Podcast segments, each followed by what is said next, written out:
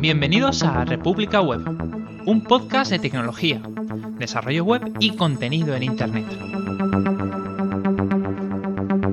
Yo soy Andrew Fenollosa y estás escuchando un episodio especial del podcast, el primero de la serie Programación Funcional. Recorreremos los principales lenguajes con diferentes invitados especializados. Resolveremos las preguntas más comunes del paradigma. Daremos claves para entender su potencial respecto a la programación orientada a objetos. Recorreremos o iteraremos las razones por las que se ha vuelto a poner de moda. Hablaremos de frameworks, empresas que lo usan en su core, superpoderes y debilidades.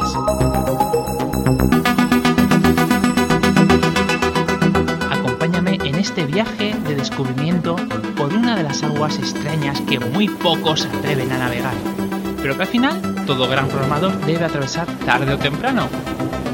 ¿Escuchas ese ruido de fondo? Son las olas que te reclaman.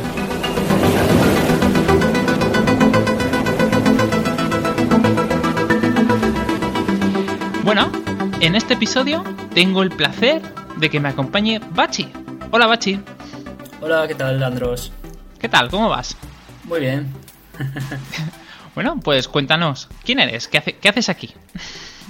Buenas, pues mira, gracias por hacerme entrevista, es todo un honor. Eh, bueno, me llamo Bachi, soy programador autodidacta. Trabajé principalmente con Java haciendo microservicios en software empresarial en Valencia. Y actualmente estoy ahora trabajando con Clojure, Clojure Script, en una empresa fintech en Alemania. Y bueno, eso creo que es un tema que debemos discutir antes de continuar. Se escribe, se escribe Clojure, ¿no? Pero no se pronuncia así. Sería más um, a Closure. No sé, yo lo pronuncio literalmente como se escribe, ¿no? Closure. Sí. uh, y, y las, en las charlas y con la gente que hablo, eh, me parece que eh, dicen closure y no closure. Sí, es que es un tema peliagudo, pero es como Java o Java, ¿no? O mm. JavaScript. Que al final cada uno lo pronuncia como puede, ¿no? Al final nos entendemos entre todos. Eh, en, la, en, la, documentación oficial, ellos directamente lo, lo comentan.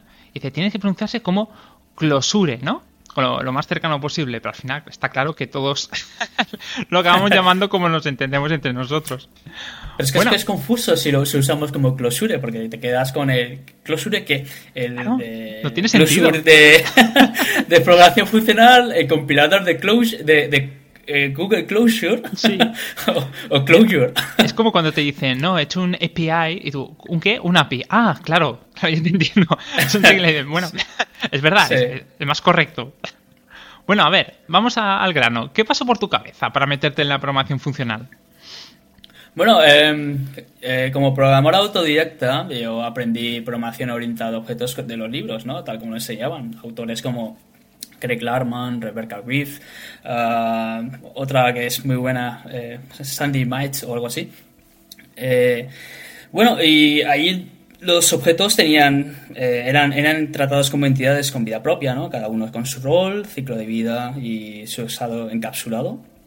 Y en el ámbito, cuando lo, cuando lo trasladas al ámbito empresarial, eh, o sea, laboral, eh, programa, haciendo básicamente software de backend, donde todo es más stateless, tienes concurrencia, tienes integración con varios sistemas que están hechos en otros lenguajes, por ejemplo, y también tienes la, la comunicación con la base de datos, que tiene un modelo diferente, que es el relacional. Por lo general, tienes NoSQL, pero no, no vamos a entrar ahí porque lo, lo, lo, habitual es encontrarte con SQL. Pues el modelo conectivo que nos da eh, la orientado, orientada a objetos eh, no me parece el más adecuado, lo hace bastante más complejo de forma innecesaria. El modelo Así cognitivo. Que, sí, sí el, el, el, porque tú ten en cuenta que en orientación a objetos eh, todo tiene que estar en un objeto, ¿no? Uh -huh. Y tienes que, eh, tienes que definir previamente, digamos, el... Mmm, espérate un momento. No pasa nada. No que se me ha quedado la palabra ahí. A ver. Ah, vale, sí, sí. Tienes que definir primero el molde, ¿no? Para antes de instanciar una, el objeto. Uh. Y eh, eso es que no es necesario instanciar un objeto para hacer una función. Eh, solamente que como estamos tan habituados, tan familiarizados con el concepto de objeto, que necesitamos eh, hacer una instancia para luego usar una función. Porque luego, o sea, tú, tú podrías hacer lo mismo con métodos estáticos. Pero no es lo, la buena práctica en teoría en orientación de objetos.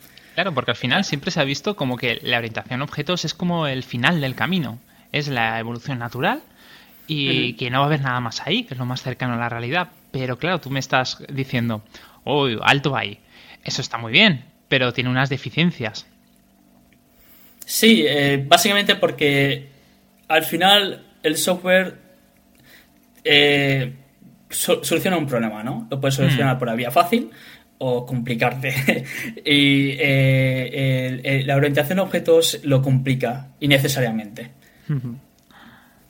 Bueno, y siguiendo lo, anterior, eh, tuve la suerte de trabajar con gente muy buena en el proyecto anterior que me enseñaron a utilizar eh, las capacidades de programación de funcional de Java y a mi parecer es mucho más fácil, mucho más fácil el modelo funcional especialmente para el ámbito backend, y así que decidí investigar más sobre el asunto, ya que Java eh, no es un lenguaje muy funcional, tiene partes, pero no, no es muy funcional.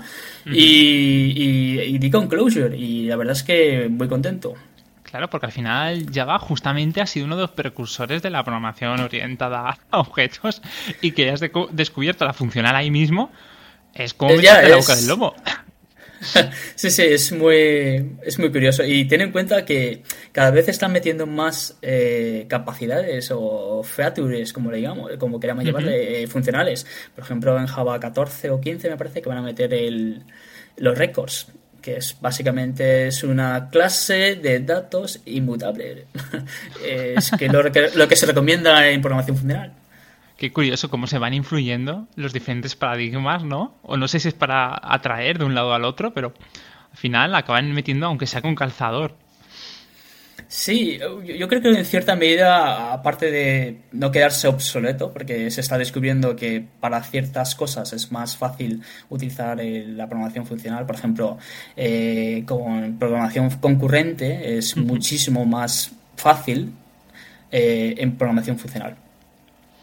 Muy interesante. Bueno, y dentro de todo esto, antes de meterlo en Closure, Closure o como lo queramos llamar, eh, ¿qué, te gustó o qué te dijo, oye, esa programación funcional o este paradigma, quiero explorar más? ¿Qué había ahí dentro? Sí, bueno, eh, eh, yo como trabajo sobre todo en el ámbito de programación backend, el mm. modelo funcional, si nos paramos a pensarlo, es muy parecido a lo que trabajamos en, web, ¿no? Tienes una petición, eh, luego el servidor procesa esa petición y, te devuelve una respuesta. Eso, si lo vas a pensar, es como una función. eh, tienes, llamas a la función, pasa los argumentos y te devuelve, ¿no? Eh, y luego, otras de las buenas prácticas en backend es hacerlo de forma stateless, porque así puedes escalar fácil, escalar, fácil. y bueno, eh, eh, traduciendo a, programación funcional, eso sería el equivalente a funciones puras, que tiene sus beneficios como, bueno, testeas más fácil, ¿no? Y... ¿Por, qué? ¿Por qué es más fácil testear? Que eso es una, cosa muy recurrente que se suele decir. Sí, a ver, es que el, testing es con, con, digamos, con contexto, tú tienes que construir el contexto, bien sea eh, moqueándolo o haciendo fakes, ¿no? Eh, con funciones puras, eh, básicamente haces los fakes o de lo que te interesa lo pasas en el argumento y luego evalúas si el resultado del argumento con el, con el retorno es lo que tú esperas. Entonces, no tienes que hacer esos fakes porque están eh, en el contexto y todo eso. perdón, no tienes que hacer todos esos mocks porque están, es que están acoplados, ¿no? Sí, o sea, siguiendo el ejemplo que suelen dar muchas veces, tú tienes el objeto avión, ¿no? Entonces, tú ahí tendrías que comprobar pues eh, el estado, el, boleano de la puerta si está abierta o cerrada, la velocidad, eh, si está desplegado el tiende de aterrizaje, o sea, un estado, ¿no? El avión en, en ese momento. Mientras que eh, con programación funcional tú lo que irías sería a la base, a la función. entre estos datos en estos datos. Correcto. Eh, básicamente testeas la lógica de la función y te olvidas de lo demás. Bueno, continúa, que te he interrumpido. Sí, bueno, y bueno, si, si nos vamos a la literatura, eh, lo que es la arquitectura hexagonal, que está todo de moda, ¿no? Y Clean Architecture, eh, se basan en un principio eh, que le llaman Functional Core Imperative Shell, que básicamente es separar la lógica de la infraestructura. Y eso es lo que eh, desde base, en, modelo funcional, te dice, oye, tienes que hacer esto. o sea, ya viene, ya viene la buena práctica eh, en el, de, la inserción del modelo. Y si vamos también a los principios SOLID, nos daremos cuenta que también es muchísimo más fácil aplicarlo en funcional, porque eh, las funciones por lo general hacen una cosa, o sea, cumple con el single responsibility. La composición de funciones con eso cumples el open close. Eh, luego, el principio del ISCOP lo puedes, lo puedes eh, eh, cumplir con la polimorfismo, con los multimétodos o protocols de closure. Es un poco de explicar, pero haceros la idea. Y la separación de interfaces, o sea, el interface segregation, las funciones de por sí ya son interfaces segregadas. Y el principio de dependency inversion lo puedes aplicar usando funciones basándolas como argumentos. Y así que eh, eh, también los patrones clásicos de orientación de objetos como los del Gannon 4 o 4, el, el, modelo funcionante, el modelo funcional es simplemente una función, no, no te complicas con mucho más.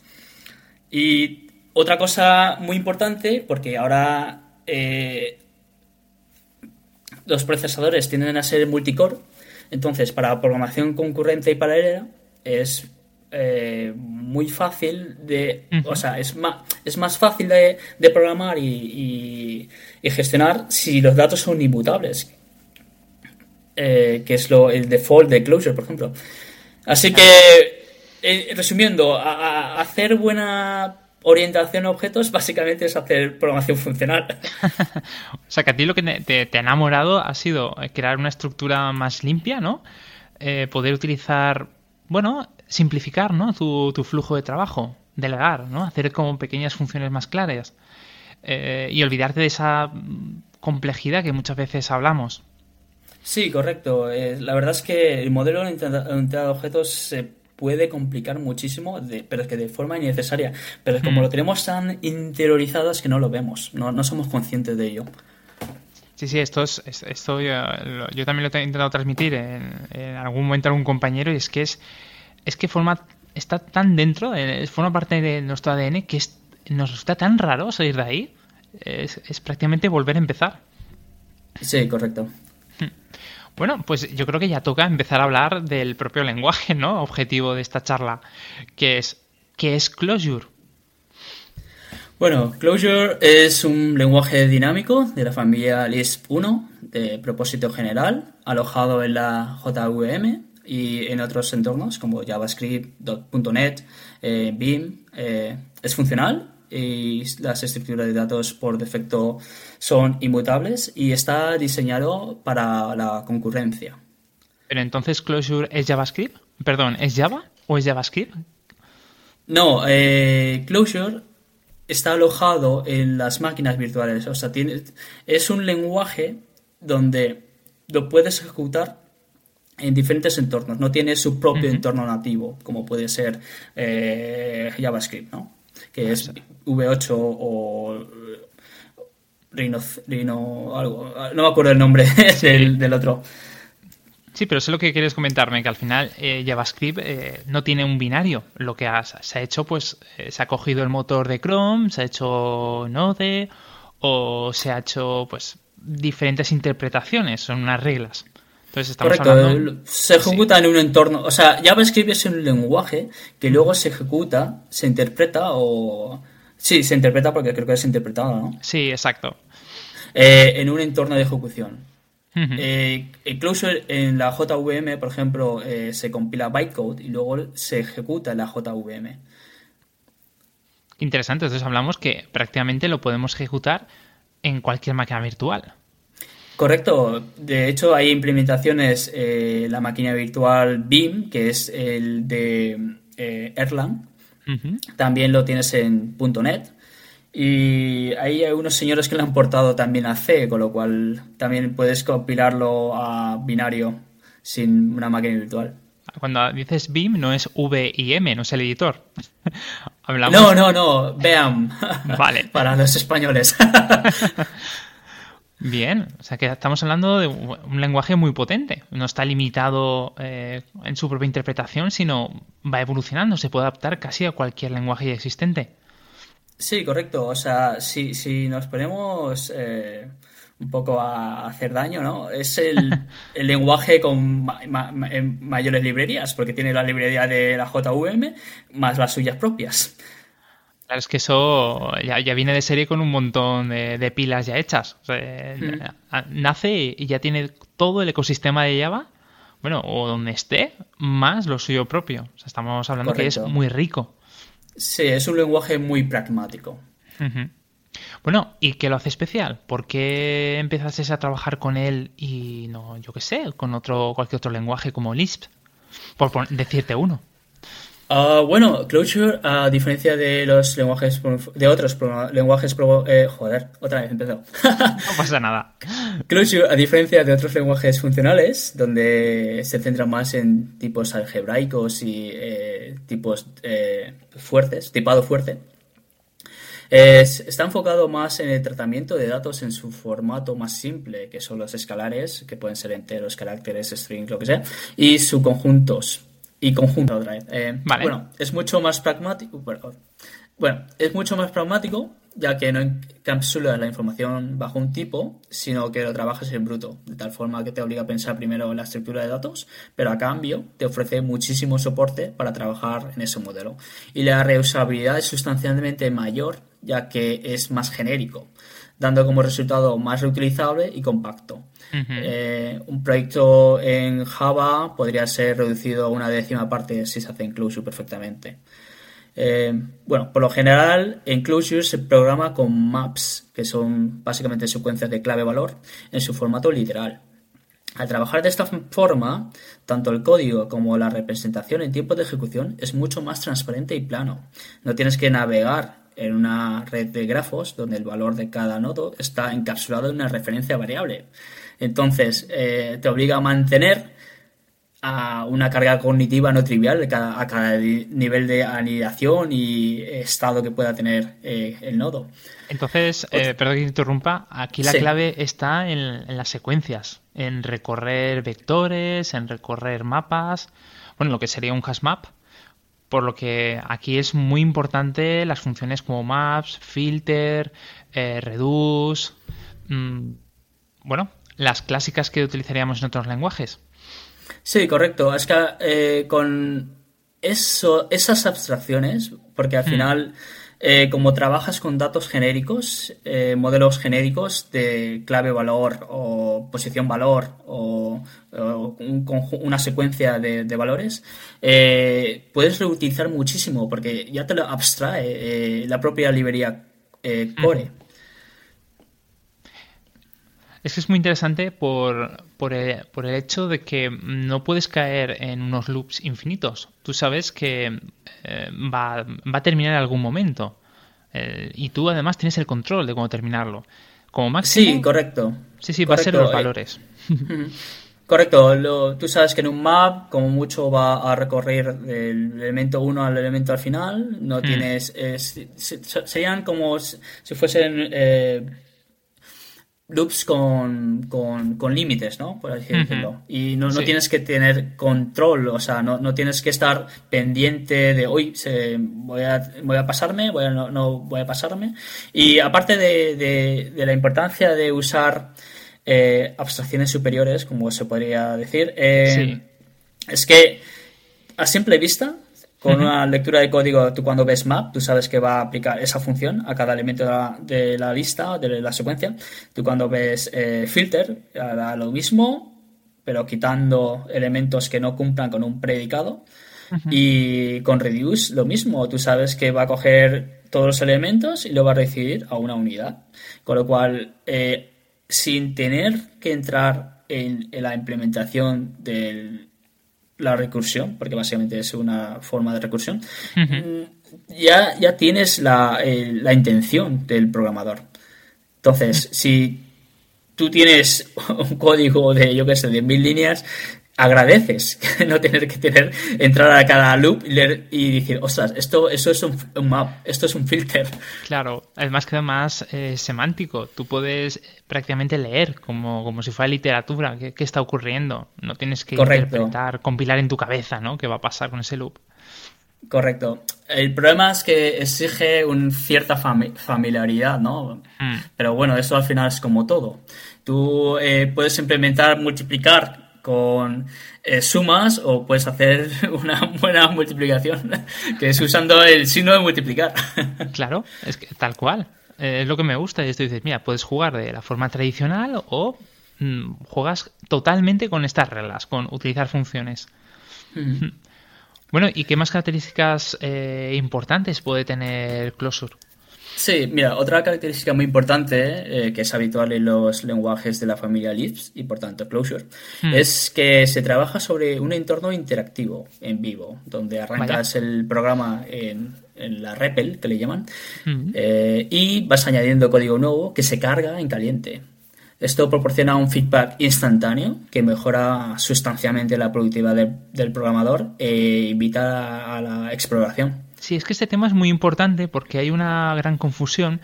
Eh, muchos lenguajes, yo creo que prácticamente todos, tienen su, su consola interactiva donde tú puedes en, vivo ir añadiendo código y ver resultados. Pero es que esto es un paso más allá, ya que puedes tener un entorno ya en ejecución, eh, meterte en, la, en ella misma y empezar ahí a jugar con la información. Correcto, es una experiencia totalmente sin igual. Hmm. Yo creo que la mejor experiencia a nivel de developer que se puede haber en los lenguajes de programación, creo yo. Sí, sí. Aquí lo más cercano sería, y volviendo a ejemplos anteriores, tal vez trabajar con un JavaScript eh, que se está ejecutando de forma síncrona y aún así tendrías limitaciones. Esto es meterte en tu propio código para, para, para ir modificando y viendo qué ocurre. Yo la verdad es que no tengo mucha experiencia con JavaScript, pero no me parece, o sea, no, no, creo que sea tan similar porque no, no puedes cargar, eh, mantener el estado con la recarga, ¿no? sí, sí, tienes razón, sí, sí. A no ser que estés utilizando una extracción de algo, de algún framework como puede ser React o Vue, y, aún así tiene sus limitaciones. Es que en Closure es impresionante. Tú cambias una cosa y el estado se mantiene y lo, lo recargas y, sigues donde estabas con la, con la funcionalidad nueva. ¿Y tú puedes guardarte ese estado? ¿Tú puedes quedarte como estaba para más adelante retomarlo? Sí, eh, si tú programas de forma eh, donde almacenes en un Atom el estado global de la aplicación, tú puedes imprimirlo, puedes enviarlo por correo, puedes hacer lo que te dé la gana y luego cargarlo, claro. Un atom, eh, estamos hablando de una variable, una constante que se puede modificar. ¿Cómo lo calificarías? Eh, es más una variable manejada, por así decirlo, ¿no? O sea, el atom es como si fuese un contenedor donde puedes almacenar un valor. Hay que diferenciar valor con variable. El valor eh, no cambia, lo que cambia es la variable que hace referencia a otro valor. Es que este, estos puntos, justamente e, es, esta línea que tú me has dicho, eh, es lo que ya empieza a llamar la atención cuando vienes de programación orientada a objetos. Porque es correcto, porque todos son variables. Y de repente dicen, no, no, tienes que diferenciar lo que es una variable de un valor. Y ¡puf! es un buen golpe. Correcto, es muy simple. El valor no cambia. O sea, tú eh, cuando quieres tener otro valor, básicamente la referencia a esa, digamos, a ese nombre, porque al final es un nombre que le das a algo, ¿no? Mm. Eh, apunta, apunta a otra cosa. Entonces ya tienes un valor nuevo. No, no, no vas a la caja, quitas lo que hay dentro de la caja y pones otra cosa, que es lo que pasa eh, eh, por defecto en las, en las, variables, ¿no? Porque está, es que está, está digamos, acoplado. Ya, ya, ya. Bueno, y este lenguaje, eh, si es tan estupendo, habrá un montón de empresas que lo estén utilizando. Eh, sí, a ver, nombres conocidos, pues Walmart, Netflix, ThoughtWorks, eh, Atlassian, CircleCI y... Vamos, pequeñitos. Estamos hablando sí. que, ha sido adoptado por, porque se le ve unas ventajas. No son de, de, cuatro estudiosos académicos que eh, están empezando a difundirlo, ¿no? O sea, hay empresas que han visto que hay un valor económico detrás de esto. Sí, correcto. Al final es un lenguaje muy pragmático y para, para muchos ámbitos es que es, una vez que ya estás familiarizado no quieres otra cosa, la verdad. Claro, claro. Y bueno, háblame de frameworks, porque yo creo que todos estarán deseando saber qué se puede hacer con esto. No sé, ¿puedo hacerme una web, por ejemplo? Sí, a ver, básicamente como es un lenguaje de propósito general, todo lo que puedes hacer en Java, C Sharp, JavaScript, lo puedes hacer en Closure. Em, y sobre frameworks, bueno, es que en el universo Closure se da más preferencia a librerías en lugar de frameworks, como pueden ser Rails o Django, no tenemos de eso. Lo más cercano sería Luminous Framework, aunque es en realidad un paquete de librerías que te proporcionan un default, eh, pero vamos, que yo no la llamaría un framework. Bueno, si es que al final es verdad que la filosofía, eh, lo que tú estás diciendo, es, es eh, diferente. Eh, no es un paquete que ya esté hecho, que tú lo modificas o lo amplías, sino que como que ya lo tienes todo como más segmentado, ¿no? te, lo tienes que construir.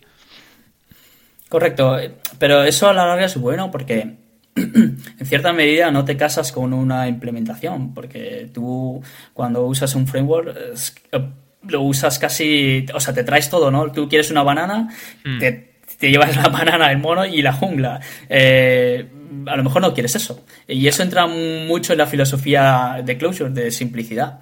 simplicidad entendiéndolo como un hilo eh, y no un hilo entrelazado. Hmm.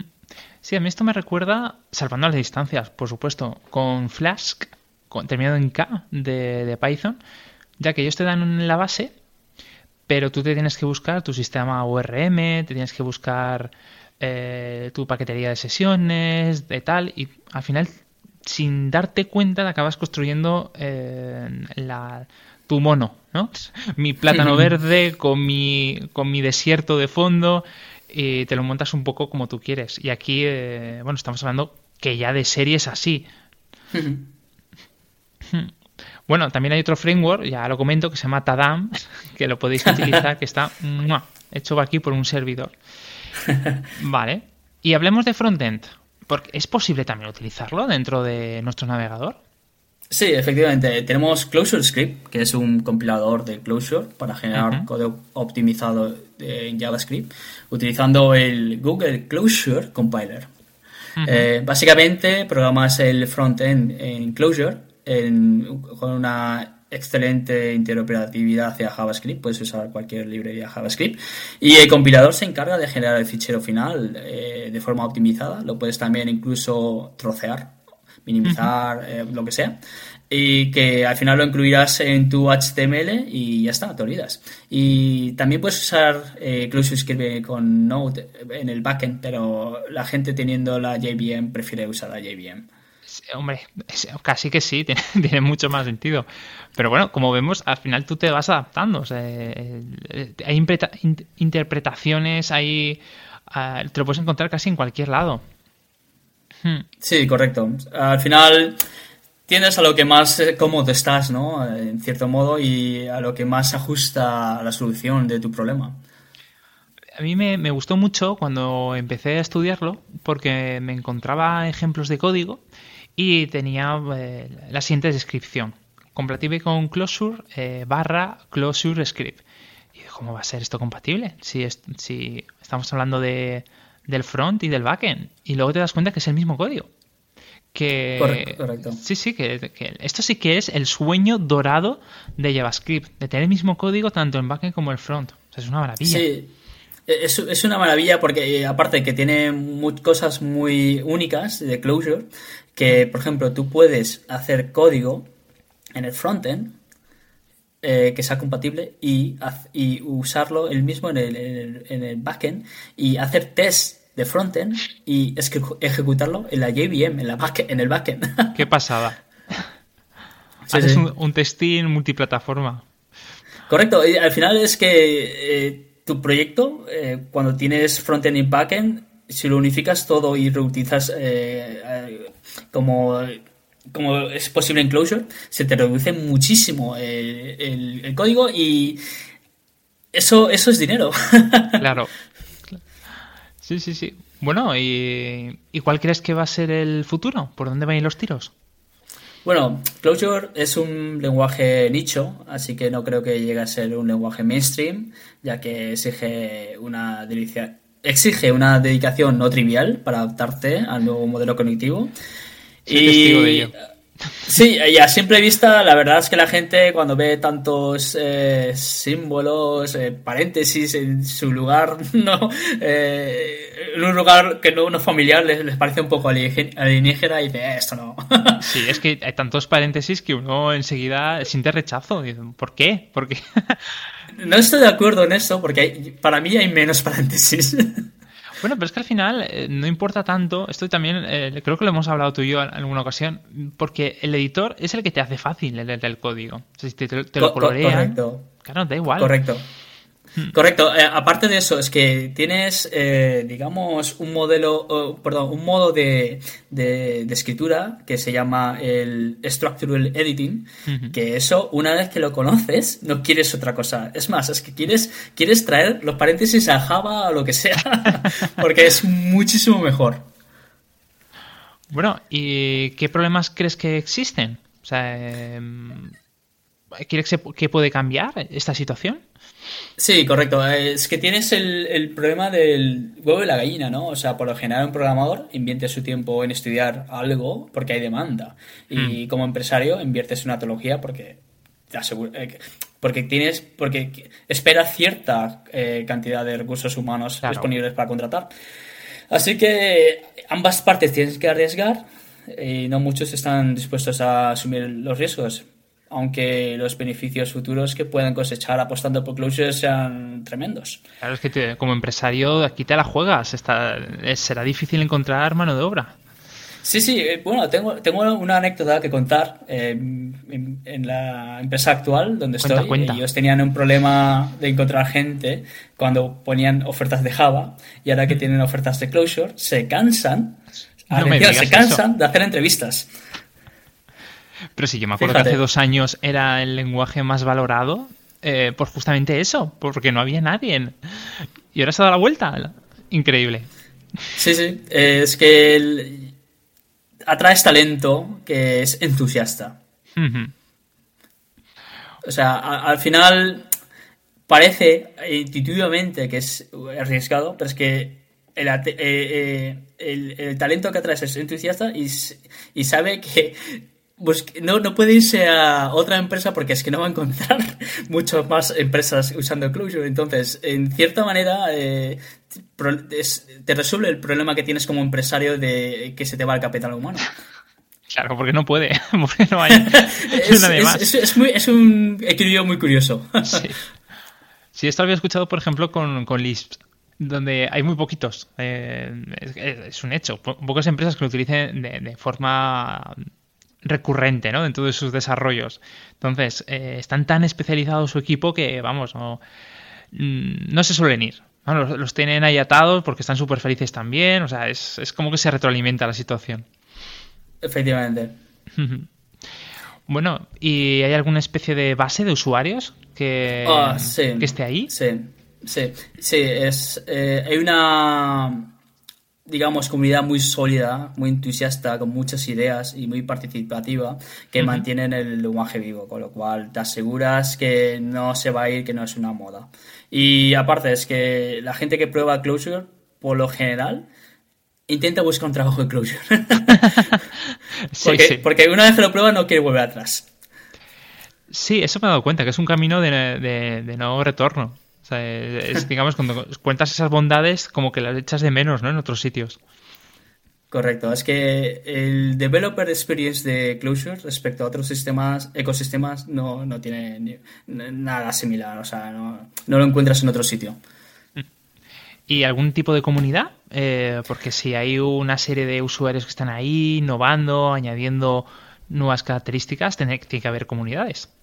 Sí, desde luego, la comunidad angloparlante es muy potente. Están en Slack, eh, Closurians, y prácticamente todos los días tienen una actividad eh, considerable. Eh, luego también está en closureverse.org, en Reddit, Zulip, eh, Google Groups.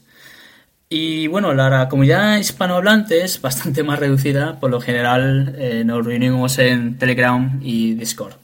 Pero bueno, esperamos que después de esta entrevista la gente se anime un poquito seguro que sí. Además, está creciendo como la espuma, ¿no? En, Telegram estáis teniendo, o se está teniendo, eh, muchos usuarios se están reuniendo. Eh, sí. bueno, ya tenéis un club de lectura. sí, la verdad es que está, está, se, se, envuelven bastante, o sea, ¿no? Y hay un clima bastante bueno eh, para la participación, que te invita a participar. Sí, pero bueno, que hay actividades, eh, me refiero, estáis teniendo movimiento. Que Correcto, no todos lo pueden decir. bueno, y mm, continuemos. ¿Hay algún tipo de recurso o consejos que darías a grumetes o a, a personas que quieren un poquito explorar con el lenguaje? Sí, a ver, si ya tienen cierta experiencia en cuanto a orientación a objetos, les recomiendo mucho que se vean las charlas de Rich Hickey, el creador de Closure, especialmente Are We There Yet, eh, donde expone más o menos los problemas de la orientación a objetos desde su punto de vista.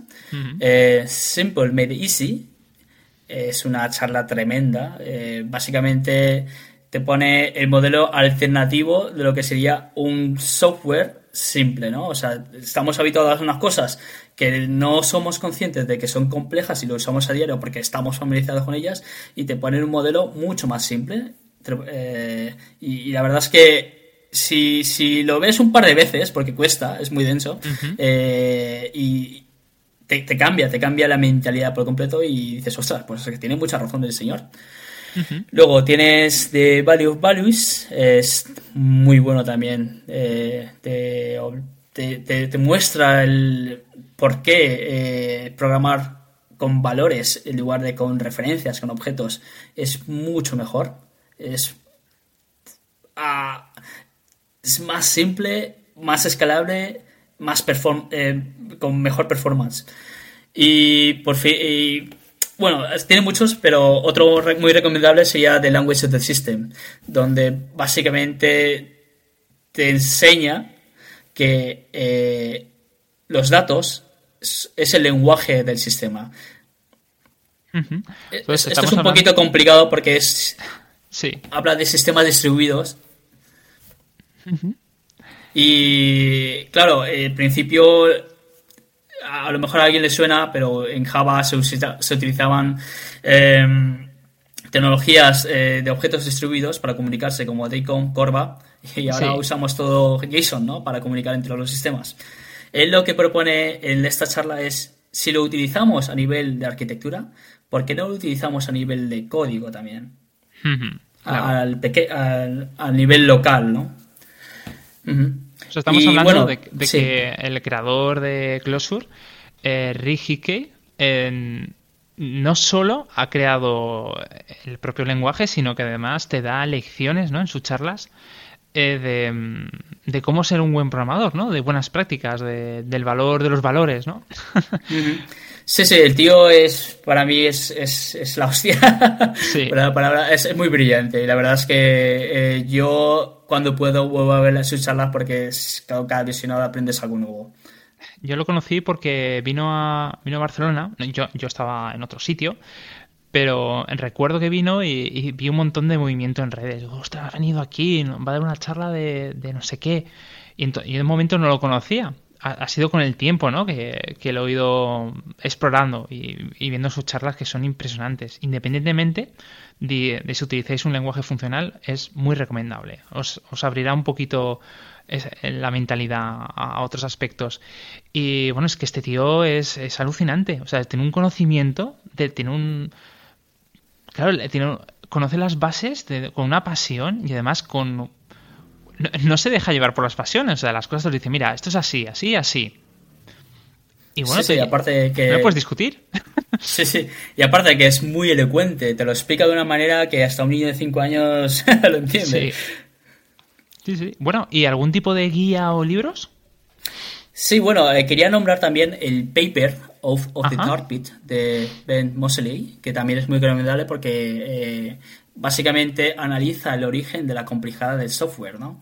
Eh, que ellos lo clasifican en el inherente, o sea, es el programa que quieres resolver y no hay más. Es así de complejo y el adicional, que es el que el programador innecesariamente añade al programa por las herramientas, por el conocimiento que tiene. Y ellos lo que proponen es que el modelo relacional para tratamiento de datos y el modelo funcional es una solución idónea para minimizar la complejidad adicional. Y bueno, sobre Closure en concreto, pues eh, las guías de closure.org y sobre todo su rationale, escrito por el propio Riziki, son impresionantes.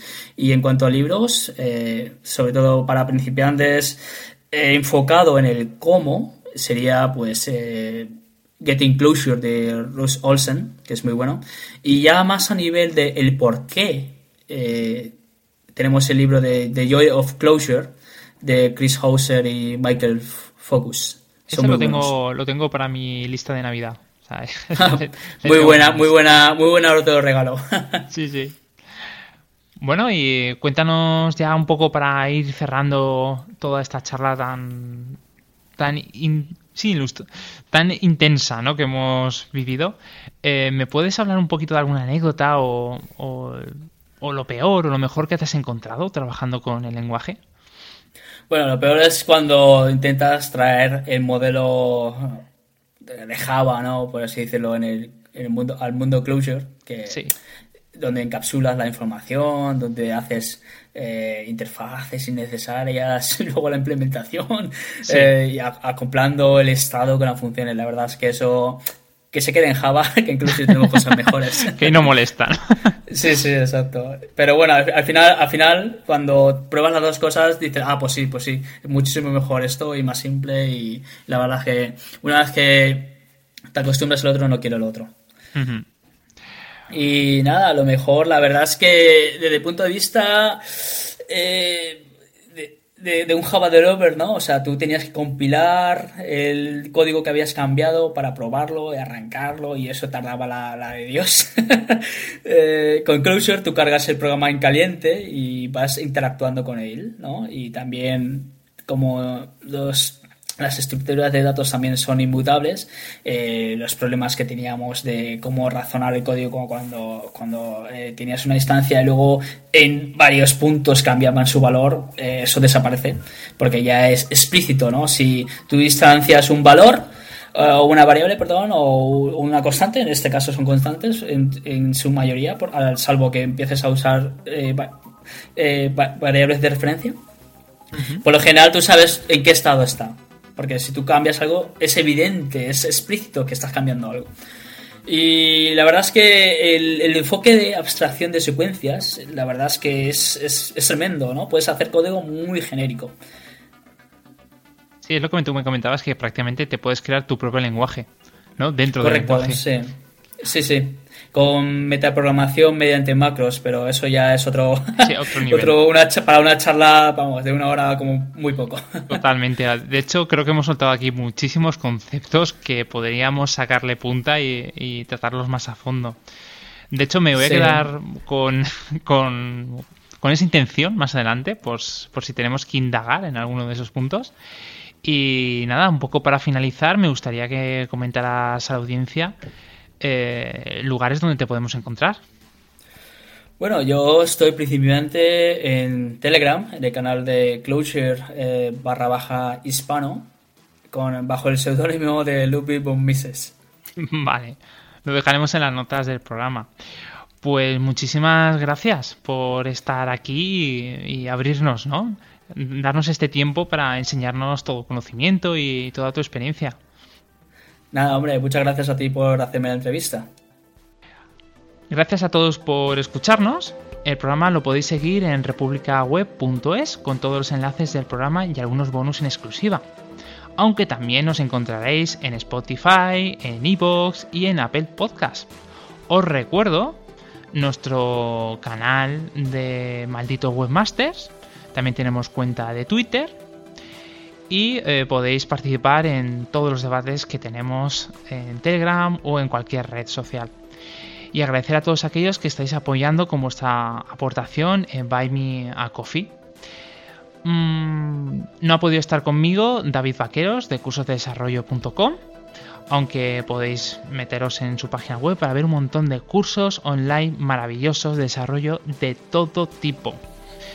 También podéis buscar a Javier Archeni en javierarcheni.com para trabajos de freelance como diseñador de páginas web y sitios de WordPress. Y a mí me podéis encontrar en programadorwebvalencia.com para temas profesionales de desarrollo y en idecrea.es para formación. Bien, pues no me queda nada más que invitaros al próximo episodio con un nuevo lenguaje o con mis compañeros. Un funcional saludo a todos.